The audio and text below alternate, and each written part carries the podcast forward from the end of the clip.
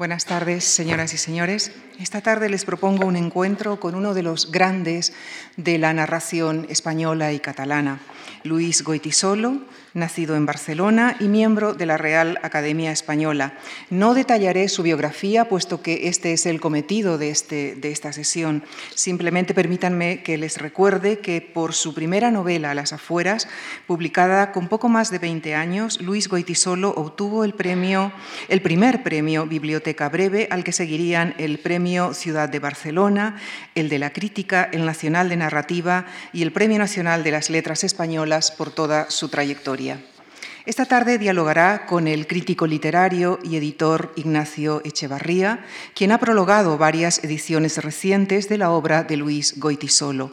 Licenciado en Filología Hispánica, es desde hace más de 20 años editor independiente. En este momento colabora asiduamente con el cultural del periódico El Mundo. También ha editado las obras completas de clásicos contemporáneos como Kafka, Nicanor Parra, Juan Carlos Onetti, Juan Benet y la edición póstuma de algunas obras de Roberto Bolaño. Les dejo pues con Ignacio Echevarría y la autobiografía intelectual de Luis Goitisolo. Muchísimas gracias por su compañía.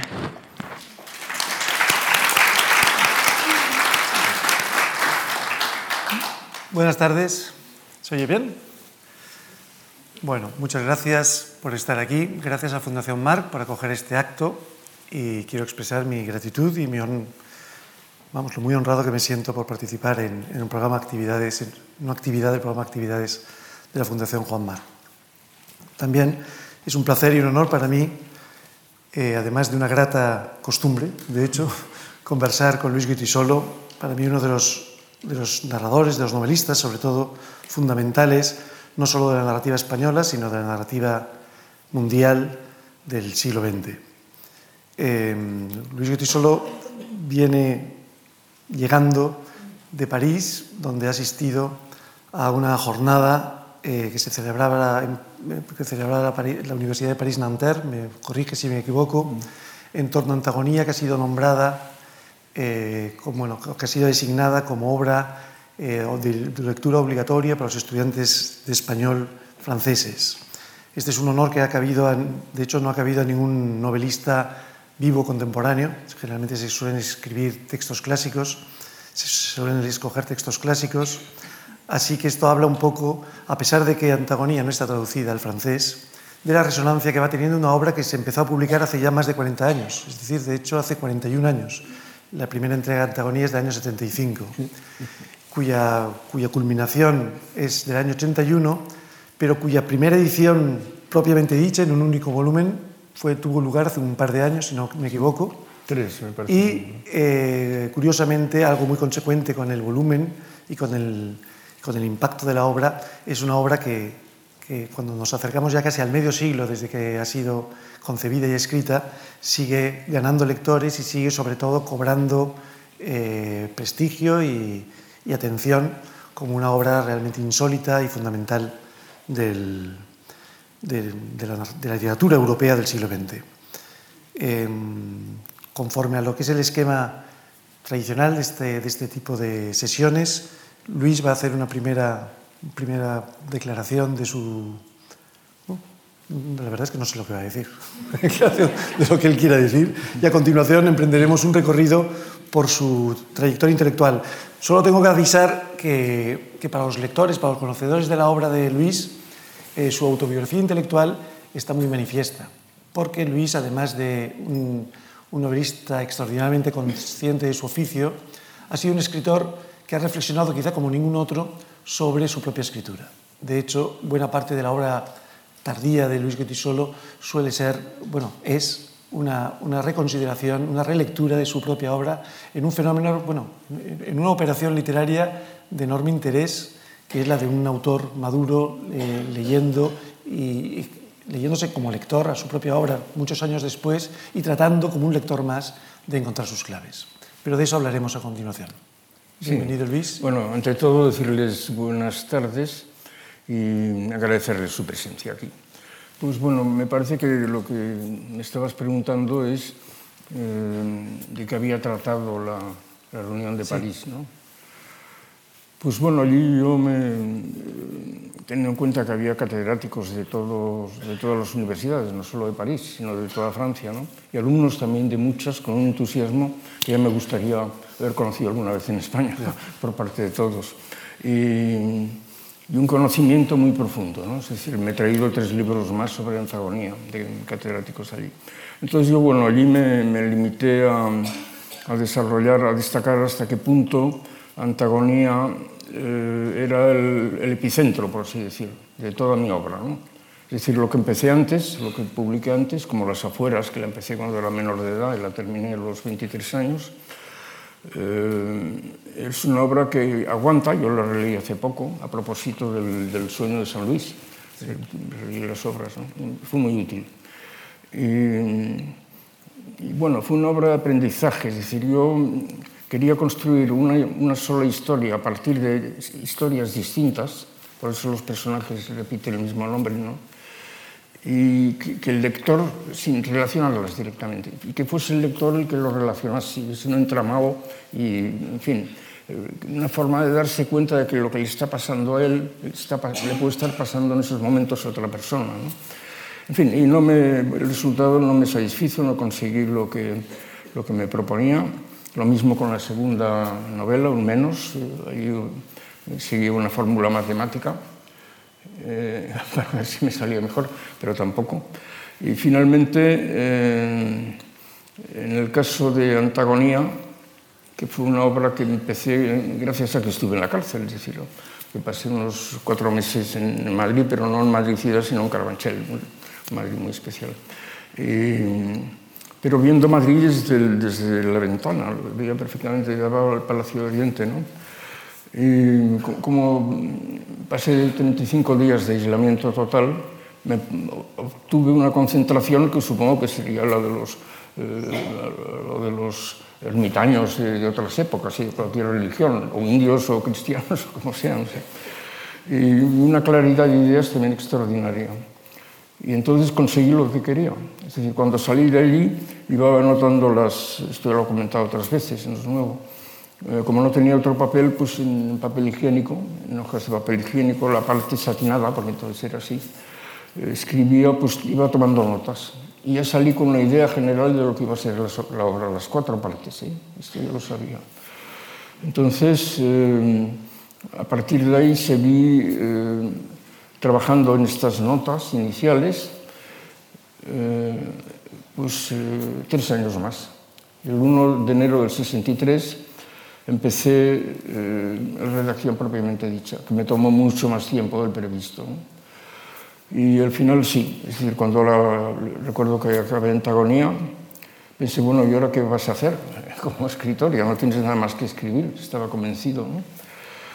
Y pensé, bueno, mira, en todo caso has terminado esto, que es lo que te proponías. Y bueno, eh, con razón le di una gran importancia porque eh, de la misma forma que las obras precedentes eran una búsqueda de antagonía, las siguientes son como otras estrellas eh, que componen una constelación, ¿no? porque van teniendo elementos, no premeditadamente, sino elementos que, que no desarrollé, que están en, germen, en antagonía, pero que no están desarrollados. Entonces los voy desarrollando en las obras posteriores. Y y a partir de ahí, pues, eh, bueno, es decir, es en muchos más aspectos de lo que yo imaginaba, donde la huella de antagonía persiste en todo lo demás que, bueno, efectivamente, pues, la, la, la idea inicial de que nunca iba a escribir nada más, pues se me pasó a los, pocos meses y empecé a tener una idea que se unió a otra idea y a su vez una tercera y a partir de ahí ya salió una, una nueva novela, ¿no? Pero a partir de entonces, por otra parte, mi procedimiento de trabajo ha sido siempre el mismo. Es decir, eh, eh, trabajar en notas previas. Si una novela me toma tres años, trabajar dos años y medio en notas previas, que terminan apuntando más que el texto definitivo. Entonces, cuando lo, sé todo el contenido de cada uno de los capítulos, todo lo que va a pasar y el estilo incluso, pues entonces, eh, bueno, eh, es cuando lo paso, lo paso limpio, pues yo lo concreto, vamos, lo redacto propiamente. ¿no? Y esto me toma muy poco tiempo. porque ya casi todo está hecho, ¿no? es más bien perfeccionarlo. Y entonces lo que he notado, y es lo que desarrollé allí, es que eh, la huella esa que digo de antagonía eh, tiene una presencia tanto argumental, es decir, elementos, pequeños elementos que están en germen, en antagonía, los desarrollo posteriormente. O también estructural, es decir, eh, estructuras no, no utilizadas o no, no imaginadas en el caso de antagonía, me adapto a otro tipo de estructura, ¿no? incluso estilístico. Es decir, yo pensé que a partir de Diario de 360 grados, las, eh, eh, había incluso inventado otro estilo. Y luego me di cuenta de que también estaba presente. Estaba presente en algunos fragmentos de Los Verdes de, Mayo, de la segunda parte, y de la cuarta, de la Teoría del Conocimiento. Entonces, bueno, sustancialmente esto es lo que desarrollé con algún ejemplo.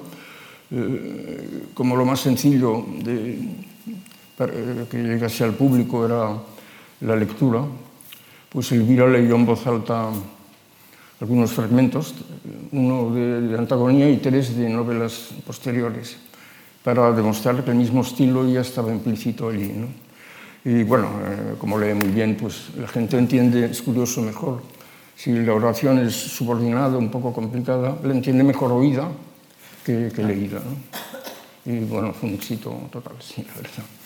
No tengo dudas. Bueno, para orientar a quienes no conocen a fondo la obra de Luis, diremos que Antagonía, la obra de la que ha estado hablando, eh, empezó a publicarse en el año 75, cuando Luis tenía, o sea, se publicó en cuatro entregas a lo largo de seis años. Eso es algo de lo que hablaremos y yo creo que perjudicó enormemente a la comprensión y a la, al entendimiento de la obra, porque hizo que se leyera a lo largo de seis años de una forma, digamos, caprichosa o que la gente tomara lo que eran una, una única novela como, como, cuatro novelas y por lo tanto que muy, raras, muy raros lectores la, la leyeran completa.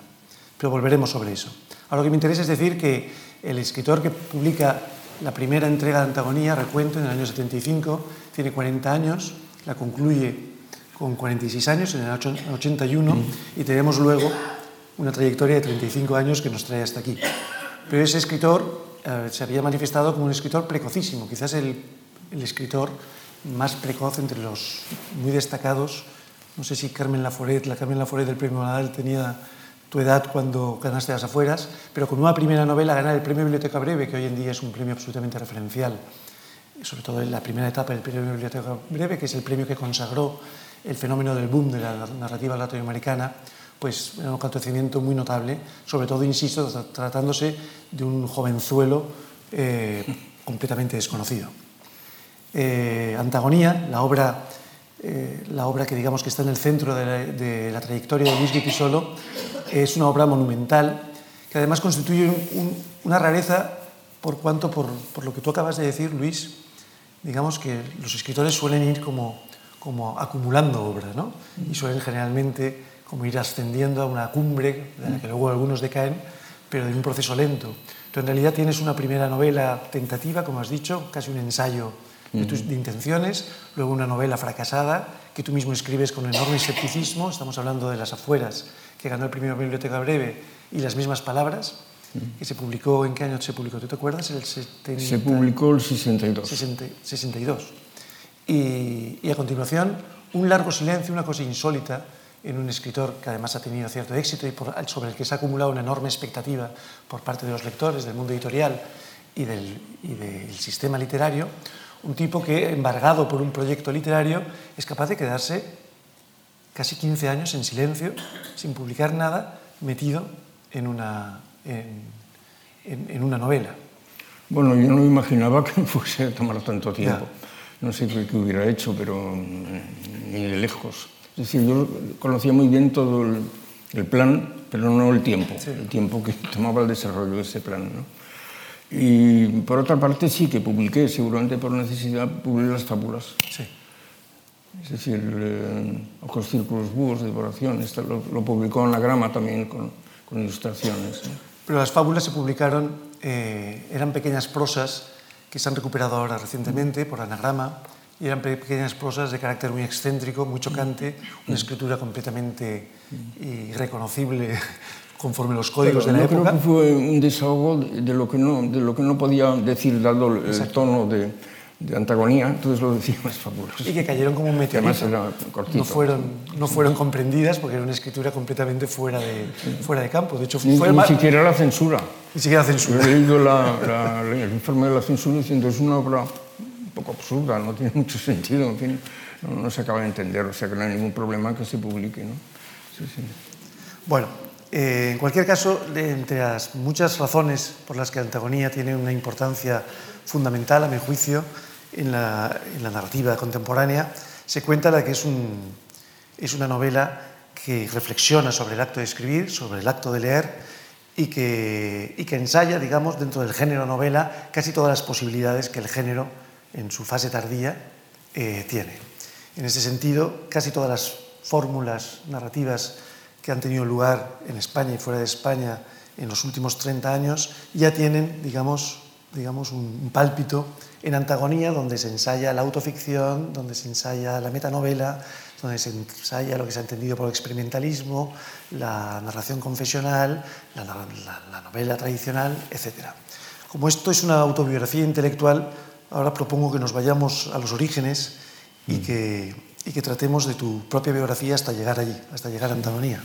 Tanto más cuanto que la primera parte de Antagonía, como recordarán quienes la han leído, la que se llama Recuento, constituye la, historia, la, la vida de un personaje, Raúl Ferrer Gaminde, eh, desde su origen, desde su propio nacimiento, su propia infancia, hasta que, decidido a ser escritor, publica o se pone a escribir una novela que será la última, el último elemento de lo que constituye Antagonía propiamente dicha. Antagonía consta de cuatro partes y la primera parte es la, la vida de Raúl Ferrer Gaminde, la segunda viene a ser sus apuntes de escritor, la tercera es una especie de visión de Raúl visto desde un personaje que fue amante de él y primo suyo, si no me equivoco, eh, Matilde Moret, y la cuarta es la novela que escribe Raúl Ferrer Gaminde.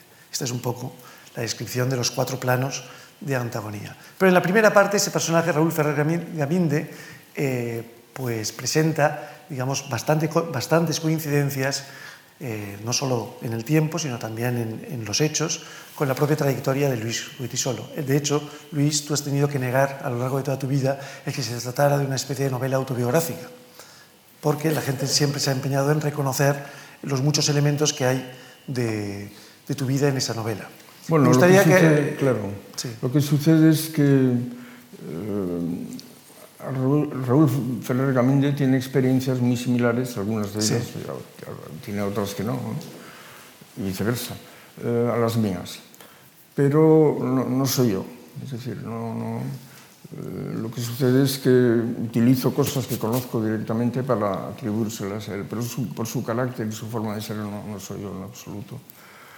Y en todo caso lo que me interesaba, si, si incluía experiencias personales, es por lo que digo, es decir, por, por conocerlas a fondo ¿no? y por poderlas destacar, atribuyéndoselas a otra persona. ¿no? en, las, en donde el, el, libro presenta más coincidencias con lo que podría ser tu, tu propia biografía, será seguramente en el entorno familiar. Es decir, la, el entorno familiar de Raúl Ferrer Gaminde reconstruye en cierta medida el tuyo propio, que es el de una familia, digamos, de la alta burguesía barcelonesa, mm. con una fortuna, creo, de origen colonial en Cuba. Sí, ¿no? de origen colonial. Y digamos que por la época de, de la, en la posguerra está como decayendo, viniendo, viniéndose a menos. ¿no? Mm. Eh, por otro lado, también eh, Raúl, Raúl, Ferrer Gaminde mm. eh, tiene un padre viudo, de una madre que murió muy joven, como en tu caso.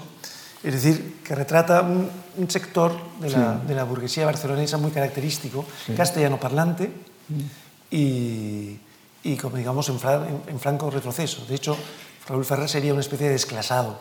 Eh, desclasado. Quería ver un poquito ese origen tuyo cómo a ti culturalmente te, te, afecta. Es decir, tú tienes precedentes de escritores en tu familia y sin embargo tu, tu padre, que creo que se dedicaba a la, a la, a la química o a la, claro. a la investigación, no, no, tienes un entorno, a pesar de que sois familia de escritores, no tienes un entorno propiamente culto, por así decirlo. No, pero como en todo lo que mandan estas cosas es, son las leyes de Mendel, ¿no? los sí. genes. Entonces, desde, el punto de, vista del carácter, eh, yo diría que en los tres hermanos, incluso en mi padre y todos sus hermanos, el gen que cuenta es el vasco. Pero directamente, es decir, esencialmente vasco. Eh, muy franco, muy, muy bueno, mi, hermana también era así, ¿no? podía contar alguna anécdota, pero en fin, no vale la pena. De una franqueza sorprendente casi, para quien no sea vasco. Eh, eso en relación al carácter.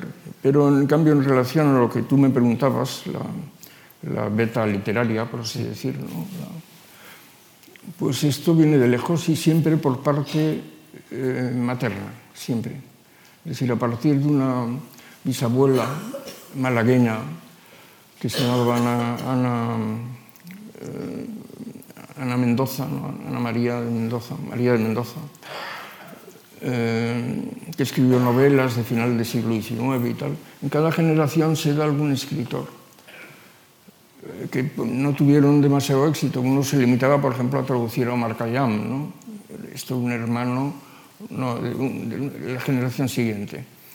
Entonces, eh, no, no, un hermano de mi abuela, sí.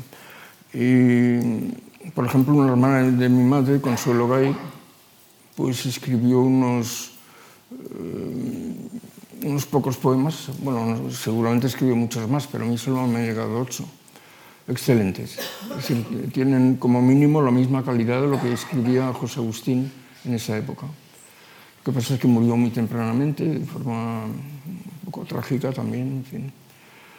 Pero a partir de entonces, bueno, ya es cuando los, aquellos ejemplos de las leyes de Mendel, de los guisantes lisos y, amarillos y, o verdes y rugosos, pues aparecieron tres verdes y rugosos que éramos mis hermanos y yo, tres escritores de golpe.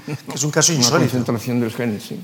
De hecho, es un caso que tiene eso equivalente con las hermanas Bronte y poco más. Es decir, ¿cómo, ¿tú te has dado alguna explicación? Porque algo que, ¿qué ocurría en esa casa para que de cuatro hermanos una mujer y tres, y tres hombres, los tres hombres se pongan a escribir y además alcancen notoriedad como escritores.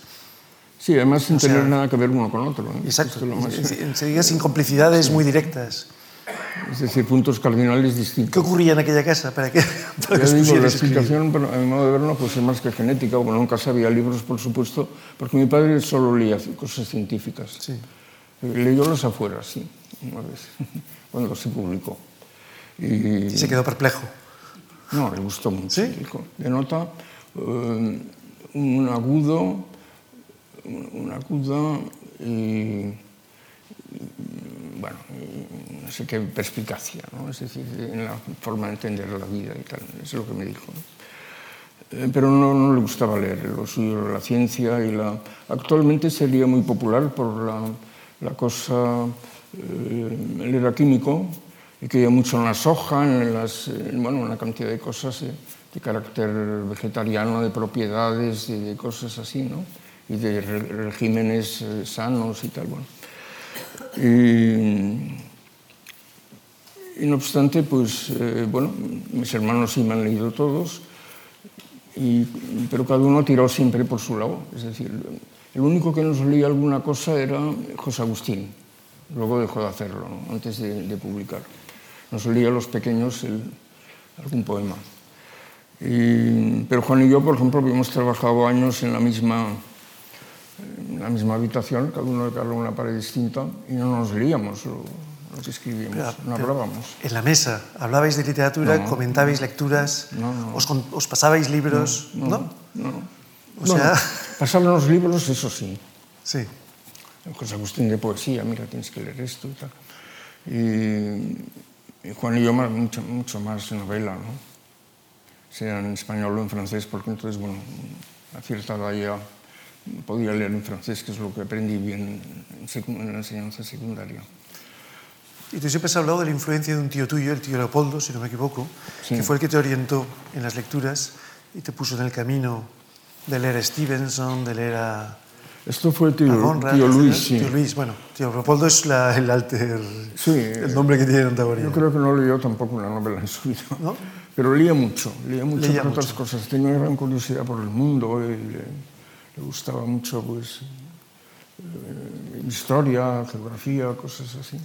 A él le has atribuido tú mucho tu, tu vena viajera y tu afición por los viajes, ¿no? Sí, sí. Te dio como una apertura al mundo. Cuando eh, escribí eh, para los suplementos del país, Luces del Pacífico, un libro de viajes que de hecho solo una vuelta al mundo, pero vamos, fundamentalmente era el Pacífico de punta a punta. ¿no? Yo lo decía en un artículo, si, si estoy en Tasmania, de repente, al sur de, de Australia, eh, es, es- es porque mi tío Leopoldo me dijo que seguramente era el paraíso. A mí no me pareció el paraíso, precisamente. Pero dijo, esto tiene que ser el paraíso. Entonces yo pensé, vamos a verlo, a ver si es verdad. ¿Cuál sería tu influencia literaria así de juventud? Antes de, de volcarte a la escritura, ¿cuál dirías que fueron tus... Si Bueno, alguno? En, esto co- contribuyó mucho eh, los regalos de mi padrino, que era, por supuesto, Luis, que eran libros que perfectamente elegidos, ¿no? de acuerdo con la edad. Es decir, de la novela de aventura de Salgari y estas cosas pasó a, a Ste- eh, Steven- a, por ejemplo, Stevenson. novela de Stevenson Conrad. a, a cosas también de, de Conrad ya un poco después, y de Conrad casi ya pasó directamente a, a Balzac, a Galdós, a novelas así. Que me iba a esto cuando yo tenía 13 o 14 años. ¿no? Es decir, en este sentido me, me guió muy bien. ¿Y entonces querías escribir tú? Eres muy precoz, ¿no? Tú, tú- tú- escribías muy precozmente. Recuerdo que alguna vez has contado que ya escribías, aunque fueran cosas muy juveniles, pero que estabas escribiendo ya muy tempranamente. Bueno, lo primero que escribí eran, era- lo escribí lo dibujé, eran cómics. Cómics. No sé si guardo alguno, me gustaría guardar alguno. Dibujos sueltos seguro que sí. Entonces, también incluso compuse una revista, Diamantes se llamaba. Eh, ¿Diamante? Diamantes. Entonces iba hablando de... ¿Tú solo o con, tanto con tus No, yo hermanos? solo, tú yo solo. en un ¿La componías enteramente? fotos y les ponía a pie de página. ¿Y la hacías para ti mismo o la Sí, distribuías? esto lo conservo, un día te lo ¿Ah, sí? Porque, por ejemplo, hay uno, eh, una, una foto en color de un, de un tapiz. Entonces pongo eh, tapiz eh, japonés.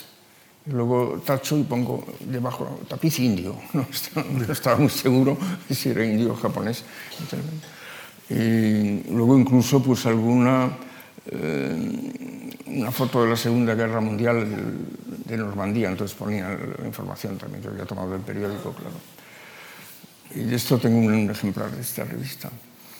Eh, de- de- me parece que acabar, acabar, cómic solo acabé uno, pero poniéndole cubierta y poniendo unas, unas Grapas. grapas y todo, grapándolo y la cubierta en color, lo otro en tinta china.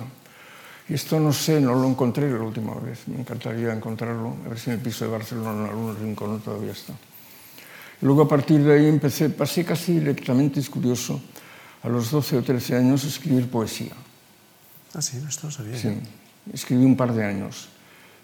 ¿Y conservas algo de eso? Los- de los tre- 13 y 14, más o menos, una cosa así. Luego me di cuenta de que no, de que lo que me iba era más bien escribir relatos. Y empecé a escribir relatos. sí. Hasta que, antes de las afueras, publiqué uno que ya me gustó, me pareció serio y me atreví a ver, a plantarme en casa de José María Castellet y a proponerle que lo publicase. Entonces lo leyó y dijo que sí, pero la revista, que era la I, Sí. el- ya en el número que bueno, la, can- la canceló el régimen, ¿no? ya no salió el número en el que podía haber salido. Y este no sé dónde está. Igual queda en alguna parte este. Se titulaba Monedas, ¿no? Este Las relato. monedas. Que era la historia de unas monedas. Eh, en lugar de centrarme en las personas, es decir, empezaba en un kiosco, recuerdo, y alguien dejaba unas monedas para comprar un periódico. Entonces llegaba alguien y compraba otro periódico o alguna cosa y le devolvían parte de estas monedas. Entonces yo seguía a la persona que se llevaba las monedas hasta su casa. Y, en fin. Y luego pues esto se lo daba al, niño para que comprase algo, no sé, cualquier cosa. ¿no? Entonces pasaba a un, un comercio o una cosa así. Y allí, en fin, iba siguiendo las monedas. ¿no? Bueno, no deja de ser original, la verdad. Me encantaría volver a leerlo. No sé qué tal estaría. estará. Sí, a ver si se encuentra. Sí. Has dicho que empezaste con cómics. ¿La cultura del cómic hoy tan en boga te influyó de algún modo? No, No, Bueno, era, era- A, los, a los seis años sí. pero- Sí, pero digamos que eran tebeos más que cómics. No eras un lector compulsivo de cómics, ni tienes mitos. También en esto cada hermano tenía sus preferencias. A José Agustín le gustaba Tarzán, a Juan el hombre enmascarado y a mí Flash Gordon. que- Te Flash Gordon. ¿Y el cine? Porque tu generación fue muy, muy, digamos, muy receptiva a la influencia del cine, incluso en literatura. Y tú, sin embargo, no pareces un escritor especialmente... ¿Quién? Y tú, que no pareces un escritor especialmente tocado por el cine. ¿El cine te influyó Ah, mucho? por el cine. Sí. No, nunca se me ha ocurrido hacer cine. Siempre me ha gustado. ¿eh? No, pero, pero digamos que, que tampoco ha influido mucho en tu forma de concebir la, la No, literatura, ni nada. Y eso que tu generación, digamos, se crió en los cines. Sí, ha influido mucho, ha habido una influencia mutua en el siglo XX entre novela y cine, Sí. que yo creo que en definitiva ha mandado la novela. Es decir, el cine le debe más a, a la, a la novela que al revés. Lo que sucede es que efectivamente también hay novelas que, que en lugar de capítulos, los capítulos son prácticamente secuencias. Eso sí, es decir, Sí, sí. Ahora, ahora hay muchas. sí, sí. Esto se ha extendido mucho. ¿no? De hecho, sobre eso fue tu discurso en la academia, ¿no? Eh, Sí, pero a mí nunca me ha interesado este estilo, es una cosa que no. Y ni, ni hacer cine tampoco. No. Volviendo a tu entorno familiar, eh, precisamente del personaje de antagonía, digamos, que sigue en paralelo algunos hechos de tu vida, Raúl Ferrer, Ferrer, cuyo entorno familiar, insisto, que tiene mucho que ver con el tuyo, sin embargo hay algo que falla, o sea, en el que no hay coincidencia, que es en la figura de los hermanos. Digamos, lo que serían tus hermanos, José Agustín y Juan, sobre todo, no, no tienen equivalentes No. en, en recuento. Eh, yo, yo supongo que ha de ser, que, hab- que habrá sido para ti siempre una lata y una incomodidad, digamos, eh, que cuando se habla de Goitisolo siempre la gente Bueno, la confusión que hay, sí, ¿eh? sí. de las confusiones y no solo confusiones, sino la idea que es instintiva, ¿no? Como de, Sí, sí, de sí. meteros en un mismo paquete a pesar de que os tratáis, Sí, que sí, se trata de escritores tan distintos. Yo también he pensado siempre que tu perspectiva casi cultural eh, como narrador tiene que ver con la condición no, no solo de hermano de escritores, sino de hermano menor. Yo creo que es muy característica de tu, de tu, de tu obra, incluso de tu perspectiva general, cultural, eh, esa condición como, como de hermano menor, es decir, hermano menor como aquel que asiste eh, un poco como espectador Mm. al, al desarrollo de los mayores. Yo lo diría porque incluso generacionalmente, así como Juan y José Agustín encajan de lleno en, en la que se conoce como generación del 50 o la generación de los niños de la guerra, tú, nacido en el año 35, ya serías un bebé de la guerra, no, no un niño de la guerra, y quedas en esa frontera entre esa generación tan importante, por otro lado, en la cultura española, y una generación que viene después que no se sabe lo que es. Y yo creo que, que eso, con sus ventajas y sus inconvenientes, eh, ha marcado mucho tu, digamos, tu, tu posición como, como escritor. Yo creo que sí. Que, para empezar, mi- mis recuerdos, yo no tengo ningún recuerdo de la guerra civil, absolutamente ninguno. Y nada más, del final, del final sí. Eso es lo que recuerdo. Y en cambio ellos lo recuerdan no ya la, la época de la guerra civil, sino muchos años anteriores. ¿no?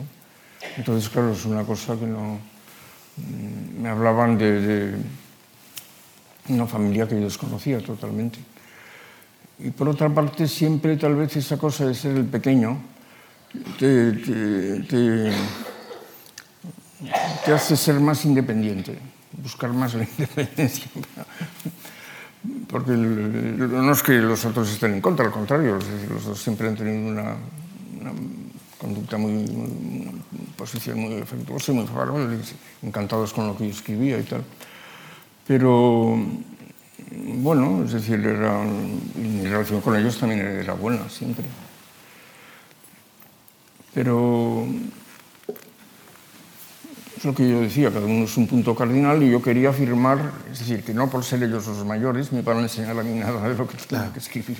Esta era mi, mi actitud. ¿no? Sí. Has dicho que no recuerdas nada de la guerra civil y sin embargo el primer capítulo de Antagonía para mí constituye una de las páginas mejores que se ha escrito sobre la guerra civil. Escrito en un lenguaje impresionista, completamente eh, descoyuntado. En la guerra civil, pese a que no recuerdas nada, sin embargo ocurrió- un hecho fundamental en tu vida, que es la muerte en un bombardeo en Barcelona de tu madre que fue a hacer compras y creo que murió en el Paseo de Gracia y te quedaste huérfano a los dos años, si no me equivoco. Y quedaste siendo huérfano, o sea, el, pequeño huérfano, el que estaba destinado a ser más mimado por la, por la madre, quedó huérfano. Y además tú, eso te, te, llevó a una especie de infancia silvestrada. En Viladrau, si no me equivoco, tus memorias de infancia son las de un niño que, que va explorando los jardines y los campos de Viladrau con mm. plena independencia, ensoñando y, y casi sin, Sí, yo pensé que tenía que apañármela solo, vamos, es que es una cosa, me parece relativamente habitual en estos casos. ¿Y la ausencia de la madre? ¿Hasta qué punto crees que, que te ha determinado? Me impulsó a pensar que le tenía que apañármela solo, ya está. ¿Sí? Mi padre estaba muy enfermo, entonces le habían quitado un pulmón. Por una... ¿Y entonces? ¿Ya cuando murió tu madre? Entonces yo le, le acompañaba y tal. ¿no? Y, bueno, porque me parecía mi, mi obligación niño sí, pero en fin, que cumplía con sus deberes familiares. ¿no? Sí, sí. Volviendo sobre tu memoria familiar, en... tú y tu hermano Juan habéis protagonizado un episodio insólito en, en la literatura española, que es a propósito de la publicación de Antagonía, Juan, mm. solo publicó un, eh, unos apuntes, mm. unos comentarios de familiar, sí. eh, en los que, digamos, que intentaba como complementar tu memoria.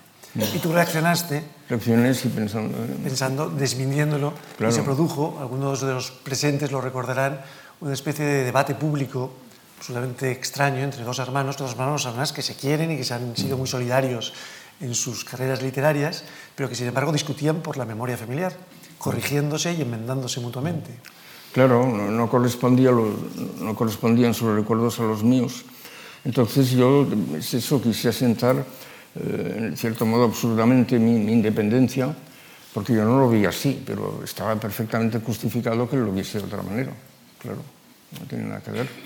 ¿Y tu lectura de las memorias de Juan te produjo a ti también, sobre todo la primera, eh, Cotovedad, ¿no? Creo que es la primera. Sí. ¿Te produjo a ti algún tipo de rechazo o de reacción susceptible porque se dijera algo de tu familia o de, o de tu entorno que tú dijeras, hombre, no. Juan, no, en general, bueno, me parece que es de otro punto de vista, pero me parece interesante como sí. todo lo que ha escrito Juan. Sí. Pero no polémico. Eh, digamos, no, no, te dio como para discutir con él o para desmentirlo. No, no, no. Entonces, Porque también aprendí a respetar más un punto de vista distinto sobre la misma cosa. Yo recuerdo que... Juan, de hecho, siempre se ha portado muy, muy, muy bien, muy bien conmigo, muy generosamente. Es decir, desde que cuando estuve en la cárcel organizó, con la ayuda de sus amigos franceses influyentes, una especie de campaña de prensa, pero mundial, que empezó en Francia, pero pasó Hispanoamérica, Italia, Alemania, en fin, bueno, Inglaterra, Estados Unidos y tal. Me ayudó mucho en este sentido esta campaña. ¿no? Y, y, luego también siempre, bueno, ha escrito cosas muy buenas sobre antagonía posteriormente. Sí. ¿no? Sí, sí. Entonces, bueno, es sorprendente porque no solo sois tres hermanos escritores, sino tres hermanos escritores, quizás José Agustín como poeta en menor medida, sí. pero que los tres habéis, hecho, habéis convertido en materia literaria vuestra propia memoria Sí. familiar y personal. Juan Goitisolo, en una trilogía célebre, la, la que él llamó Trilogía del Mal o de Álvaro Mendiola, Sí. es como un poco recuento, una especie de trasunto Sí, biográfico sí, de sí. su propia evolución personal, y luego escribió dos tomos de memorias eh, propiamente dichas. Este juego de contrastes con la memoria es un fenómeno para mí también insólito. Yo recuerdo, te recordaba antes cuando Carlos Castilla del Pino publicó Pretérito Imperfecto, sus memorias, eh, decía que cuando las tenía más o menos acabadas, yo no sé cuántos hermanos tiene, pero sé que tenía una, una o dos hermanas a las que dio a leer el manuscrito y las dos se lo devolvieron escandalizadas diciéndole, pero qué barbaridades dices, pero esto no fue así, esto fue el año y se dio cuenta de que, de que su... Es decir, que su memoria estaba completamente distorsionada. Lo comentaba con mucho humor y mucha gracia. Y yo recuerdo haber comentado a propósito de eso lo importante que es tener hermanos para tener una buena memoria. Es decir, lo, es decir, que si eres hijo único, de algún modo la memoria que tú tienes es incontrastable, no, no es desmentible. Pero en, en, un caso como el vuestro, o en un caso en general en el que uno tiene hermanos, la memoria, hay una memoria coral de la infancia y de la primera juventud que está repartida. Claro, pero forzosamente eh, de, de, puntos de vista distintos. ¿no? Sí. Porque yo no conocía lo que ellos conocían. Ellos tenían recuerdos que yo no podía tener porque no había nacido. Y por otra parte, en cambio, ellos me conocían muy poco. Es decir, se conocían mucho más entre sí, pero el pequeño no se le hace caso. ¿no? Entonces, lo que te digo del hermano menor. Sí, por esto se dieron grandes sorpresas. De hecho, yo creo que José Agustín se enteró de que yo escribía cuando me dieron el premio por las afueras. Eh, vivía en Madrid entonces, había estudiado Derecho, en fin, había estudiado y tal. ¿no? E, bueno, pensaba que escribía cosas, pero no, no se lo tomaba muy en serio, ¿no? Y se quedó encantado, esta es la verdad. Sí. ¿Y hasta qué punto, si no hubo influencia, como parece que no, directa por, por, por contagio y, y, por nada con tus hermanos, ¿hasta qué punto tu acceso al mundo literario no quedó, digamos, tu acceso a la vida literaria, al mundo literario no quedó, digamos, de algún modo abierto por el camino que habían hecho José Agustín y Juan? Es decir, cuando tú accedes, cuando tú ganas, por ejemplo, el Biblioteca Breve o presentes directamente claro. tu manuscrito, entonces, entonces ya Juan es un escritor conocido y José Agustín me imagino también, no tengo las cronologías muy claras. Pero hasta qué punto, digamos, ese, ese acceso al mundo literario no viene ya sí que determinado por, el, por, por tus hermanos? Bueno, en cierto modo los gustos de cada uno también eran distintos. Sí. Y los de Juan y los míos tampoco coincidían, ni siquiera en novela. Y con José Agustín mucho menos, él no leía novela, solo leía poesía, que a mí a veces me interesaba y a veces no, la poesía. ¿no? Y, y con Juan sucedía esto que cada uno tenía sus gustos. Por ejemplo, yo, hay una serie de autores que creo que leí mucho más a fondo que ellos en general. La novela americana y, por ejemplo, Pavese. Yo no creo que hubieran leído Pavese como lo leí yo, ¿no? que para mí fue uno de los, de los maestros, por así decir, en mis comienzos. Y lo mismo novela americana. Yo creo que me decanté más. Juan conocía mucho más la francesa.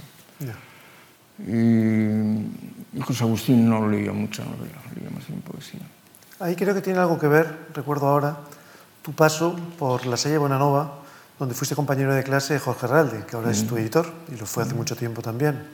Creo que Jorge Herralde fue el que te dio a leer a Faulkner, o al revés, no me acuerdo. El paso por el colegio, y ese colegio que aparte en aquel momento, en los años sí. 50, pues, o, sí, ¿eh? sí, era un colegio que congregó, precisamente en tu sector generacional, congregó a mucha gente de lo que ha sido luego muy, muy señalada en la cultura barcelonesa. Eh, ¿Hasta qué punto el paso por el colegio fue tanto más influyente? Bueno, fue, en este sentido fue positivo, tanto por los amigos, que nos pasábamos santuario de Faulkner. Que nos por ahí, por ejemplo, tu, tu acceso claro, a la novela sí, americana sí. vendría más por el colegio que por la familia. íbamos con una novela así escondida, sí. nos la pasábamos y tal. Y, bueno, él iba a ser mi editor, no podíamos claro. Y, pues, no sé, es decir, en otros aspectos también eh, como la verdad es que había algunos los profesores de literatura eran bastante buenos los que tuve, teniendo en cuenta la época. ¿no? Y sí, era franquismo, pero te enseñaban pues, poetas de poesía del 27 y cosas así. Y de hecho lo primero que he escrito lo escribí en la revista del colegio. Es decir, que me, porque me lo encargó el profesor de, de literatura. ¿no? Y por lo tanto se conservará. Sí, sí. Esto lo puedo recuperar seguramente. Claro. Me gustaría leerlo, porque bueno, eran dos necrológicas, de hecho. Uno, eh, ¿Necrológicas? Sí, porque como sabía que yo había leído Chesterton, cuando murió Chesterton, me dijo, ¿podías escribir algo? Tal. Entonces lo hice y lo publicaron en la revista. Y luego lo, lo mismo con, con Jaime Salinas, con el poeta. Cuando murió, pues me dijeron, y, y, también escribí una cosa sobre Jaime Salinas, que no me gustaba tanto, la poesía no me gustaba tanto realmente. Pero Chesterton sí era un, escritor encantador, sobre todo teniendo en cuenta la edad, ¿no? Sí. Hay unas fotos muy graciosas de, de Luis con Jorge Herralde, porque la Salle Bonanova, que era un colegio de los hermanos de la Salle, eh, tenía la costumbre de hacer cada año un, lo que se llamaba una memoria escolar en la que había una, una, foto de todas las clases. Eran colegios enormes, como los jesuitas o los escolapios, y entonces de cada año se hacía una memoria del año y había una, clase, una fotografía de cada clase. Estamos hablando de colegios que a lo mejor tenían, no sé, 15 o 20 clases o más, ¿no?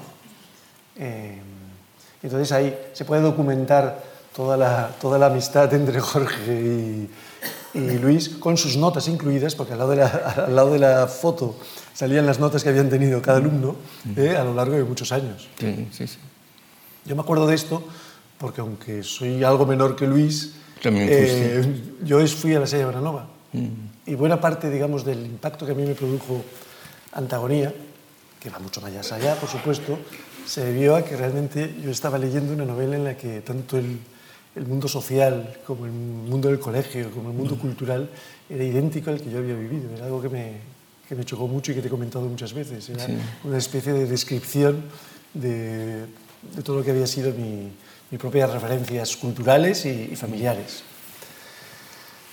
Has hablado de la cárcel, ah, volveremos sobre ella, pero antes de la cárcel hay una experiencia en ti que extrañamente, porque claro, Luis es el único escritor que habla bien de la cárcel, no, no habla bien, pero digamos que sacó al- gran provecho de la cárcel, y previamente de algo como la Mili, donde también tuviste algo parecido a una, a, a una epifanía o una especie de iluminación.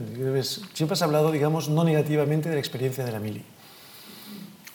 Bueno, las dos fueron, eh, porque en la cárcel también, el aislamiento este al que nos sometieron, mucha gente salió muy contentos, muy, muy contento del aislamiento. Es decir, Luis Solana, que luego fue director de, de televisión, que estaba allí, coincidimos, dijo, esto lo tendríamos que repetir, cuando salgamos lo tendríamos que repetir cada año. Dijo, hombre, no es lo mismo si nos vamos uno Es la al día". desmitificación de la, represal- de la represión la franquista. cambia, sí, sí. Y, y bueno, eh, y con, Es más, la podía- mili pues, me pasó algo parecido. En realidad me, me resultó bastante estimulante y muy eh, inspiradora. Incluso la apreciación del paisaje levantándose a las 6 de la mañana, muerto de sueño porque están tocando en esto. Es decir, la apreciación de las cosas con- bajo esta pauta pues me resultó interesante. Porque cambia mucho, eh, cambia mucho, yo lo creo. ¿A qué edad hiciste la Mili? ¿A qué edad hici- hiciste la Mili tú? Bueno, la edad que tocaba, supongo que sería pues No, pero hiciste 21 milicias, y ¿no? 22, una cosa así. Hiciste Es milicias. decir, eh, milicia universitaria, le hice en, en Castillejos, en la provincia de Tarragona, que ahí nos juntábamos los de Barcelona y los de Zaragoza. ¿no? Esto lo recojo bastante también. en- y fue una experiencia eh, para mí divertida incluso en algunos aspectos. ¿no? Y salí de alférez, salí de oficial. Lo que pasa es que no llegué, finalmente terminé otra vez de sargento y, y finalmente no hice las prácticas.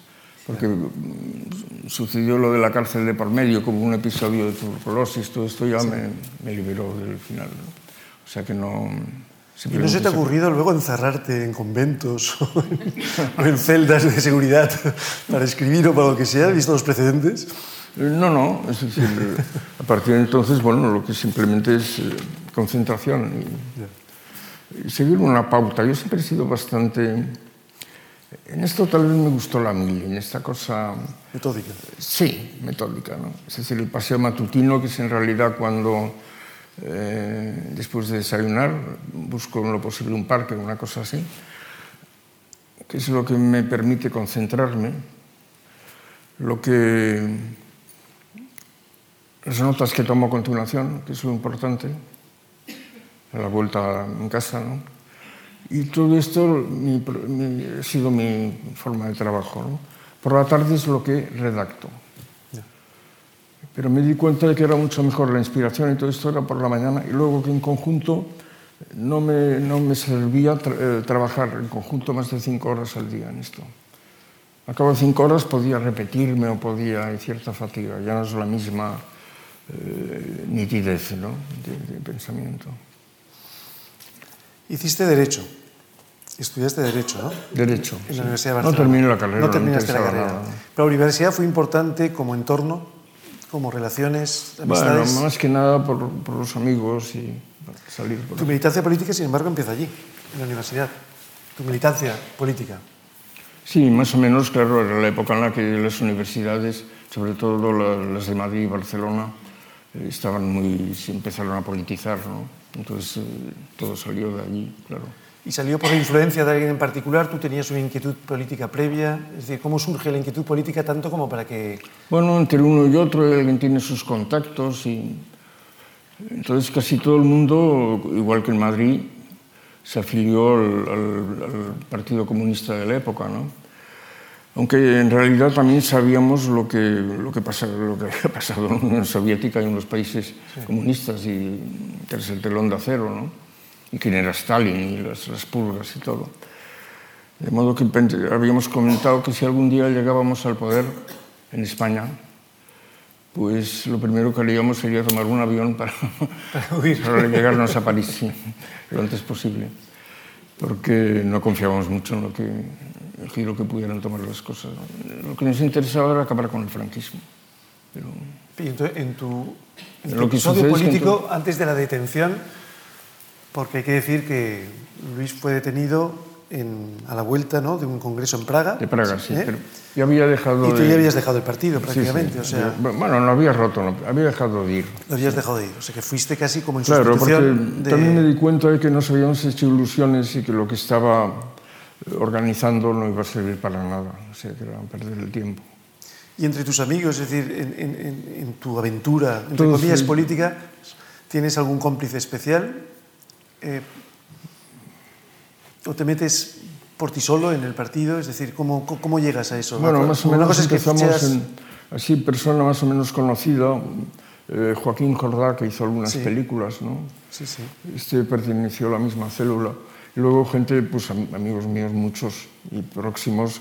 eh, por ejemplo, Realde no, llega no llegó a entrar, pero estaba muy próximo también a, a esta postura. Y, y teníamos una relación muy estrecha también. entonces. Y sin embargo, el paso, el paso por la política Bueno, y por la hubo cárcel... una serie de, de convocatorias, la, la Jornada de Reconciliación Nacional, la Huelga Nacional Pacífica, que fueron un fracaso estrepitoso. Y me di cuenta de que no se iba a ninguna parte por esto. Me parecía que era perder el tiempo.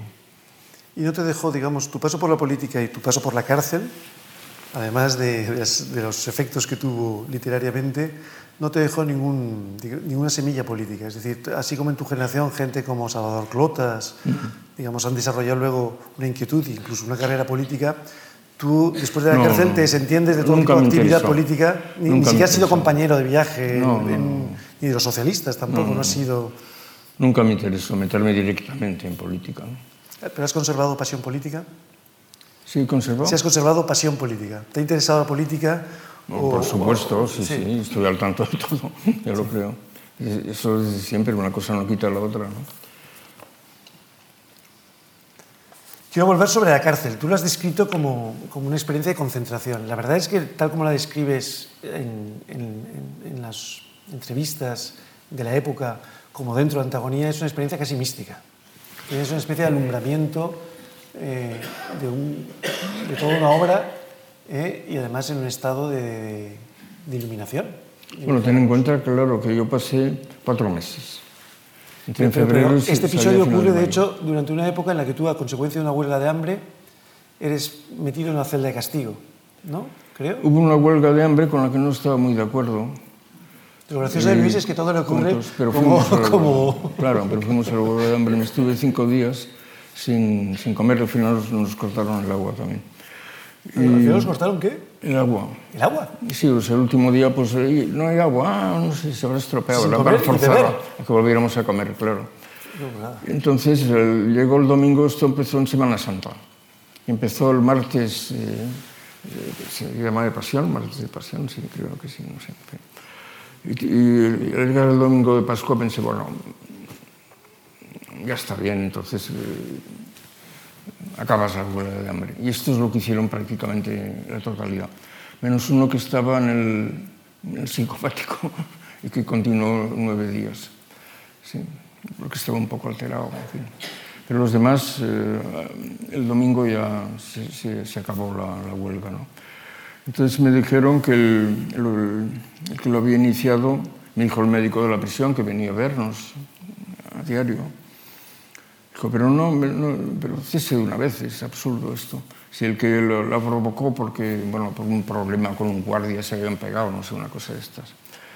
Que realmente se plantó muy mal, porque o se, o se castigaba al guardia, pero también a él, o, bueno, no lo sé, es decir, pero pedir que se castigase al guardia y al otro que también le había pegado no le pasara nada, un poco absurdo. Y bueno, pues eh, me dijo, pues el que la inició ya la primera noche ya cenó. Yo no me lo creí, pero luego resultó que la verdad, yo estaba muy avergonzado. Tengo mucha hambre. Todos los demás ahí siguiendo la huelga. Pero era muy buen tío, un poco responsable. Bueno, y con tu paso por la cárcel estamos en, en antagonía. En la cárcel tienes tú como 20, 25 años, más o menos, Sí. eh, el episodio. Sí, sí. Porque además guardo un poema. eh, de- caramba, se me ha escapado el nombre. Eh, La, la mujer entonces de Rafael Sánchez Ferrosio. Carmen Martín Gaite. Carmen Martín Gaite, sí, me vino a ver muchísimas veces allí, hombre. Y que, eh, escribí unas coplas Sí. sobre el preso Luis Goitisolo y tal, novelista cabal, en fin. sí. Unas coplas bastante divertidas que me parece que en alguna parte las guardo, escritas por su, eh, en, un, en un cuadernillo de, de su mano. ¿no? Y ella me vino a ver muchísimas veces. a ¿Y por qué? cárcel. ¿Te- ¿Teníais mucha amistad? Sí, Sí. y también de- la de actriz esa Lali amistad? Soldevila, que era de Barcelona, ah, que hablaba con esta voz así, que era muy divertida, muy inteligente, también me fui a ver muchas veces. ¿no? Y luego, pues, mi primo Luis Carandel, el periodista, que era un tipo estupendo también, Eh, mi primo, mi cuñado, quiero decir, ¿no?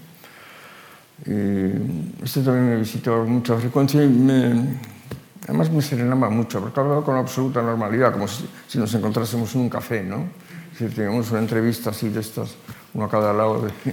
¿Y tus tratos, con, por ejemplo, con Carmiña, cómo, cómo son? Si ella vivió en Madrid, en Bueno, Salamanca, nos habíamos conocido en Formentor, Formentor. sí. Y tú tienes unas complicidades literarias sorprendentes porque, porque, por ejemplo, también con Rafael Sánchez Ferlosio os ibais de caza y tuviste Sí, una, sí, una sí. especie de amistad como insólita, porque tampoco se os suele reunir en la imaginación, Sí, ¿no? sí.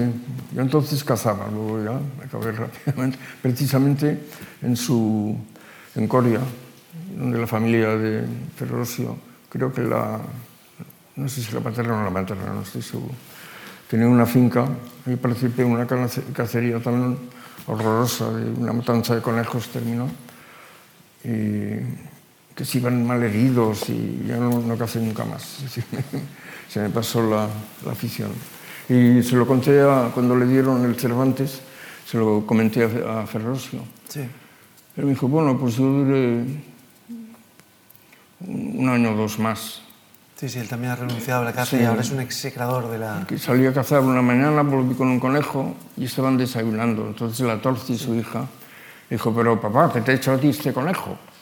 Entonces Sánchez Ferrosio Sí, pensó, caramba. sí, sí, exacto, eso, Pues la niña tiene razón, pensó. ¿no? Sí. Bueno, se está acabando el tiempo y yo tengo muchas cosas que comentarte, así que voy a ir ya a tiro hecho.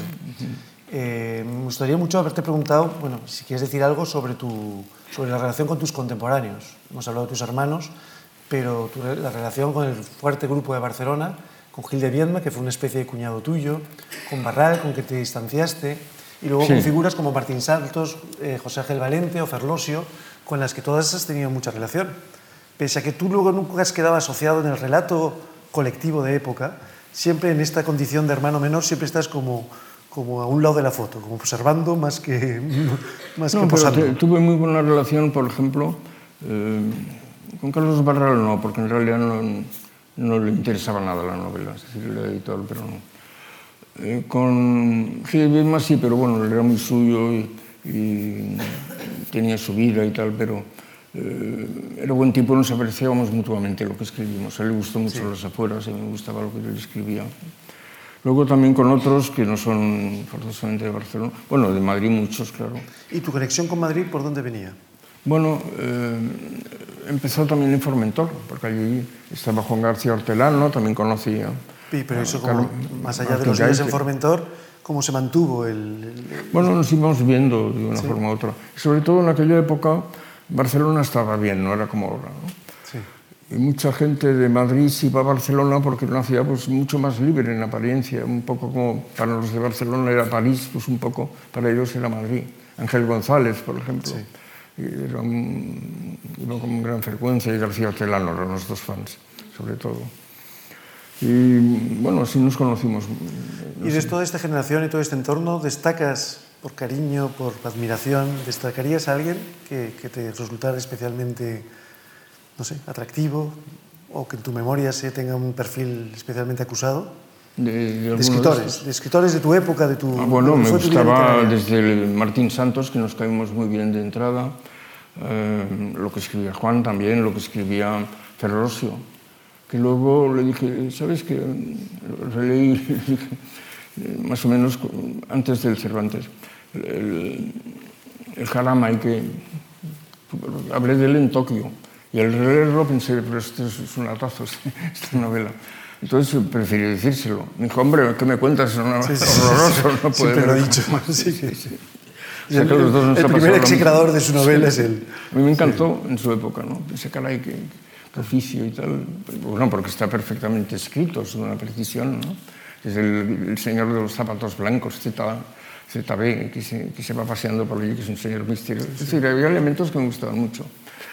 Y, y bueno, te- tuve muy buena relación con todos los de la época, que fue una época muy buena, tanto en poesía como en, en novela, ¿no? Y no solo en eso, también socialmente tú viviste la Barcelona mitificada de la Gauche Divine, Sí. una Barcelona, digamos, en el que por lo menos un sector social de cierto pijerío, hay que decirlo, vivió una especie como de modernidad eh, Sí, sí, adelantada.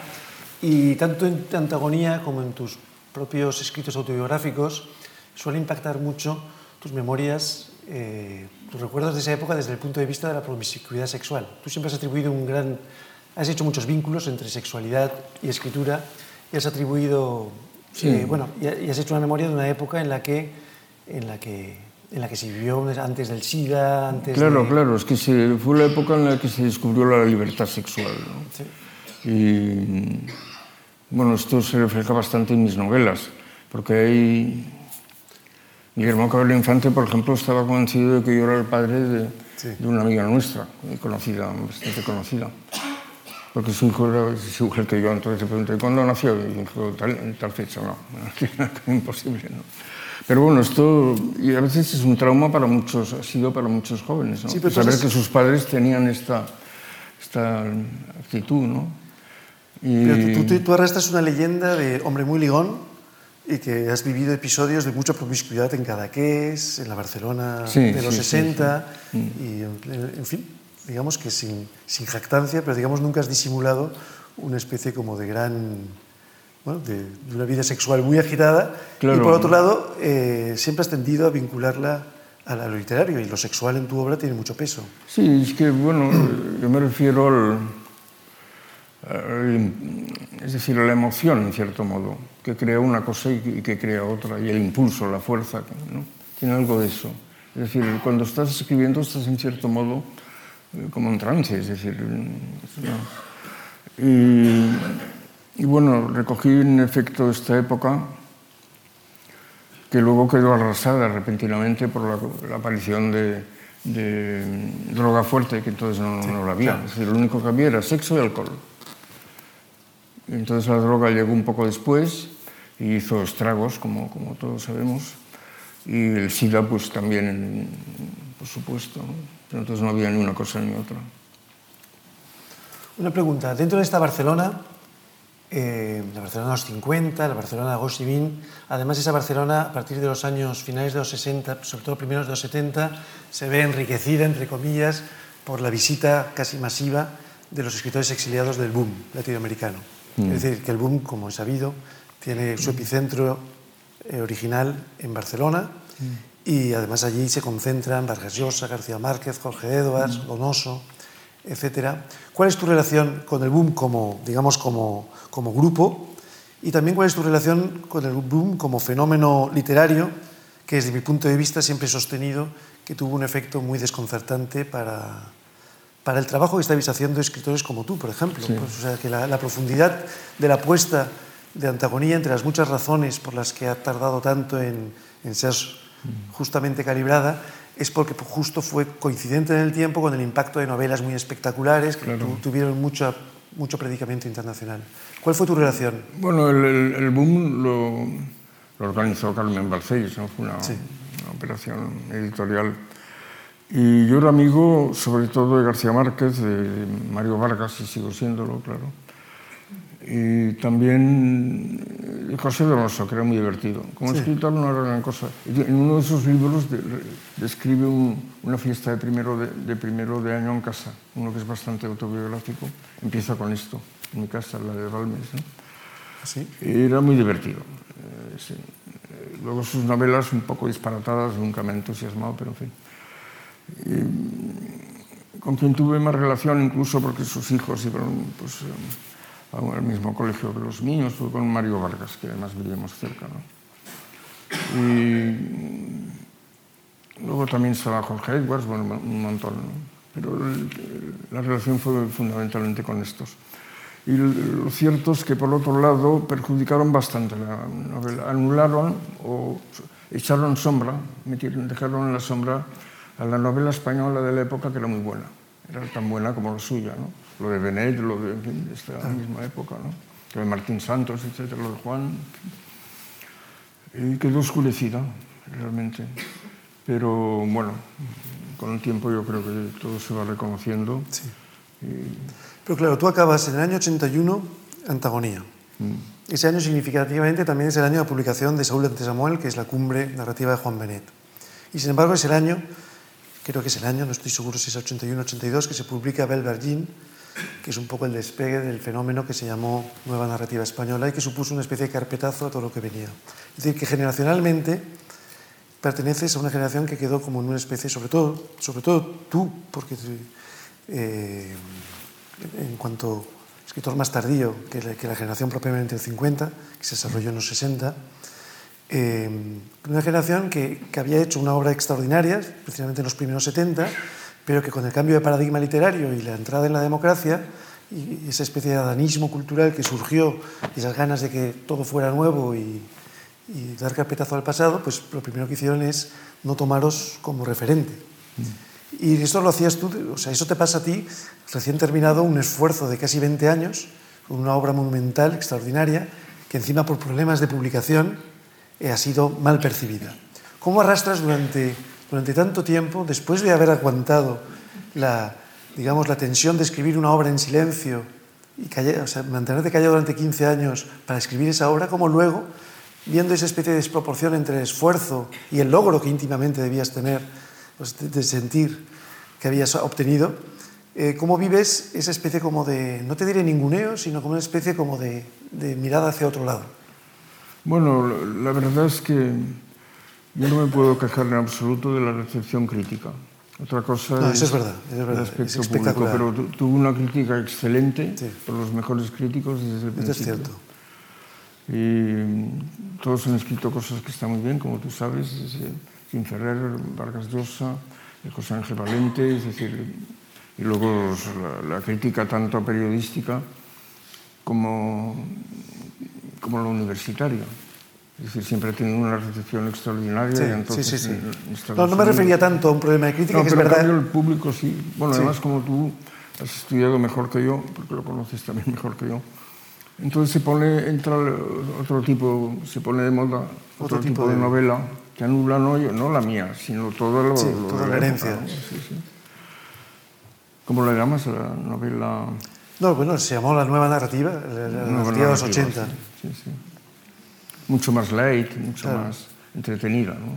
Y a ti te ha tocado, digamos, como, como remar como escritor ya, digamos, en una época en la que, en fin, por supuesto que has ido obteniendo reconocimientos y Antagonía ha ido emergiendo en toda su mole, pero lo cierto es que, digamos, que has tenido que aguantar o has tenido que resistir una época de, como de cierta desproporción entre, entre le pasó también lo mismo a Benet y a otros escritores de vuestra generación que, que, que, quedaron un poco en una tierra de nadie, con admiradores, con reconocimiento crítico, pero un poco como, como al margen sí, de los... Sí. Pasó unos años en los que la difusión en España era realmente, ahora ha vuelto a, a rebrotar de una forma llamativa.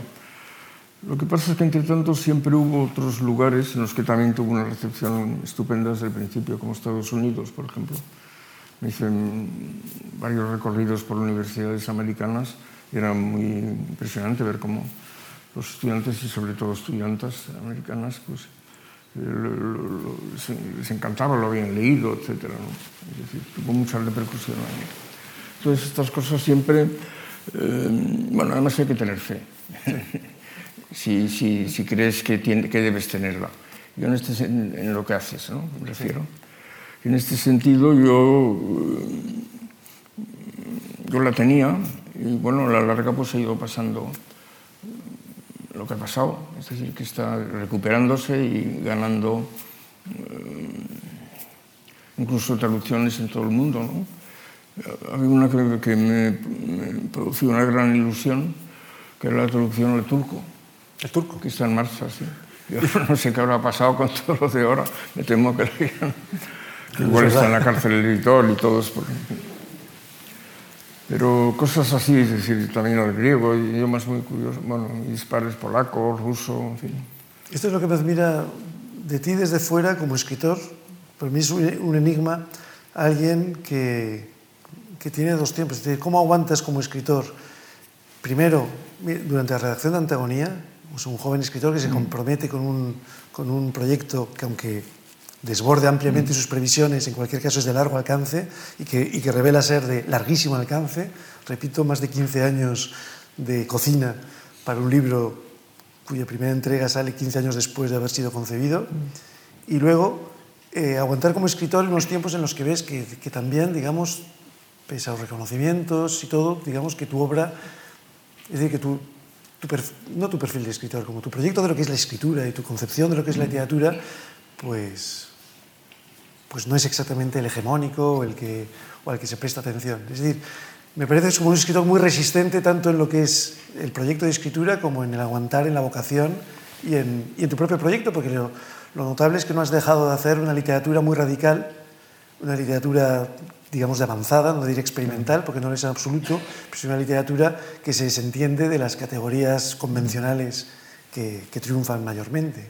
Y eso lo has ido haciendo a lo largo de 35 años más a la sombra de antagonía o no, o, o, desarrollando puntos de antagonía, pero con una perseverancia en lo que en antagonía percibiste absolutamente sistemática y tenaz.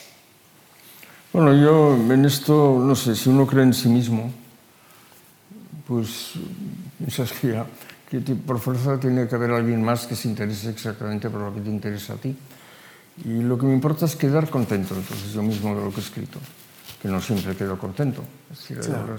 Lo mismo que me pasó con las afueras, por ejemplo, me pasó con, al releer esta autor con Palomas, la que ganó el Premio Nacional de Novela,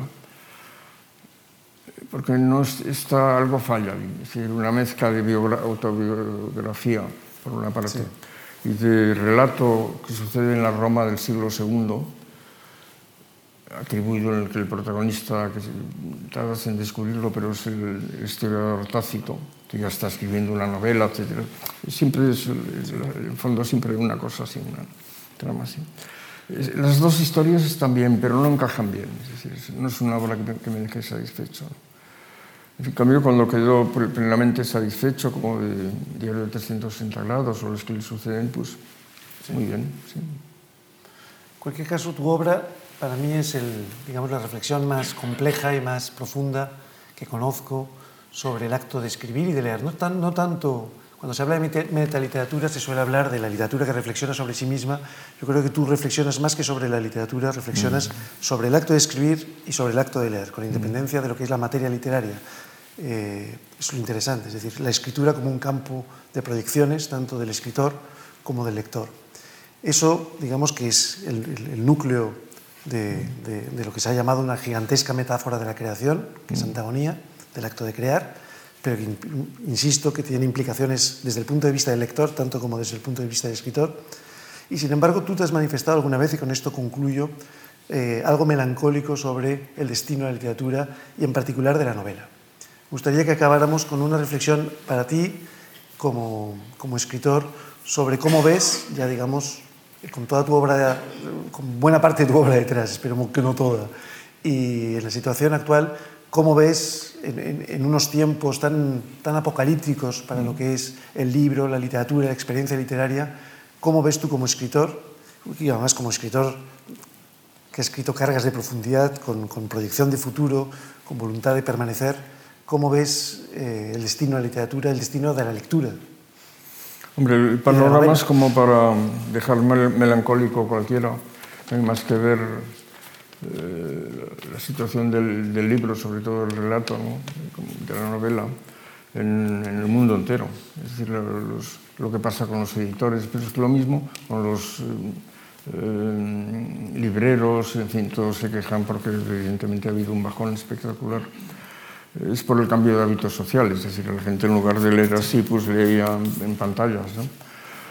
Lo que sucede es que yo también estoy convencido, y lo digo seriamente, de que no, no podemos ver la solución. Yo no, yo no veo momentáneamente cómo, se puede, cómo puede evolucionar esto. Pero también pienso que si leemos, por ejemplo, clásicos griegos, en idiomas que no tienen nada que ver con los que ellos utilizaron para escribir sus obras, y que nos siguen fascinando y que se siguen leyendo y que se publican en todos los idiomas, etc. Después de tantas transformaciones y pasar por periodos de, inquisiciones terribles que los machacaban, etc., de todo tipo, ¿no? Y se mantienen y así a lo largo de la historia. Es decir, afortunadamente nos han llegado, pues a veces eh, aparecen verdaderas sorpresas, ¿no? Con un escritor apenas conocido, una cosa así, que de repente se conoce más y tiene mucho éxito. Esto a lo largo de los siglos. Pues esto mismo estoy convencido que seguirá pasando. Es decir, las cosas, si, si ahora están cambiando algo, los, lo que yo llamo eh, hábitos sociales, es decir, lo, que la gente hace, hace cotidianamente, ¿no? Eh, están cambiando efectivamente pero muchísimo más han cambiado en relación al pasado. Tú imagínate, pues antes de, por ejemplo, de la invención de la imprenta también, claro. cuando la literatura tenía que ser oída, porque la gente no sabía ni leer, y sin embargo había gente que iba pues, a las obras de teatro, a las lecturas de, de diversas obras, y luego a partir del Renacimiento, claro, ayudado por, por, la, por la técnica, por la imprenta, un, un desarrollo literario de, de, todo, de todos los géneros. ¿eh? ensayo que no, no existía, eh, novela, poesía, es decir, todo es espectacular. Pues esto mismo no tiene por qué terminarse, vamos, no ningún motivo.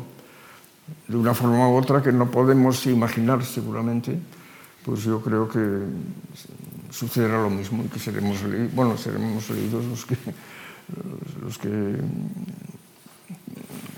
hayamos podido sobrevivir a, estas cosas, pero vamos, actualmente pues yo creo que no hay problema. Para mantener era mucho más difícil conservar manuscritos eh, y textos así en otras épocas, ¿no? hace, hace 2600 años o una cosa así. Esto es lo que yo creo.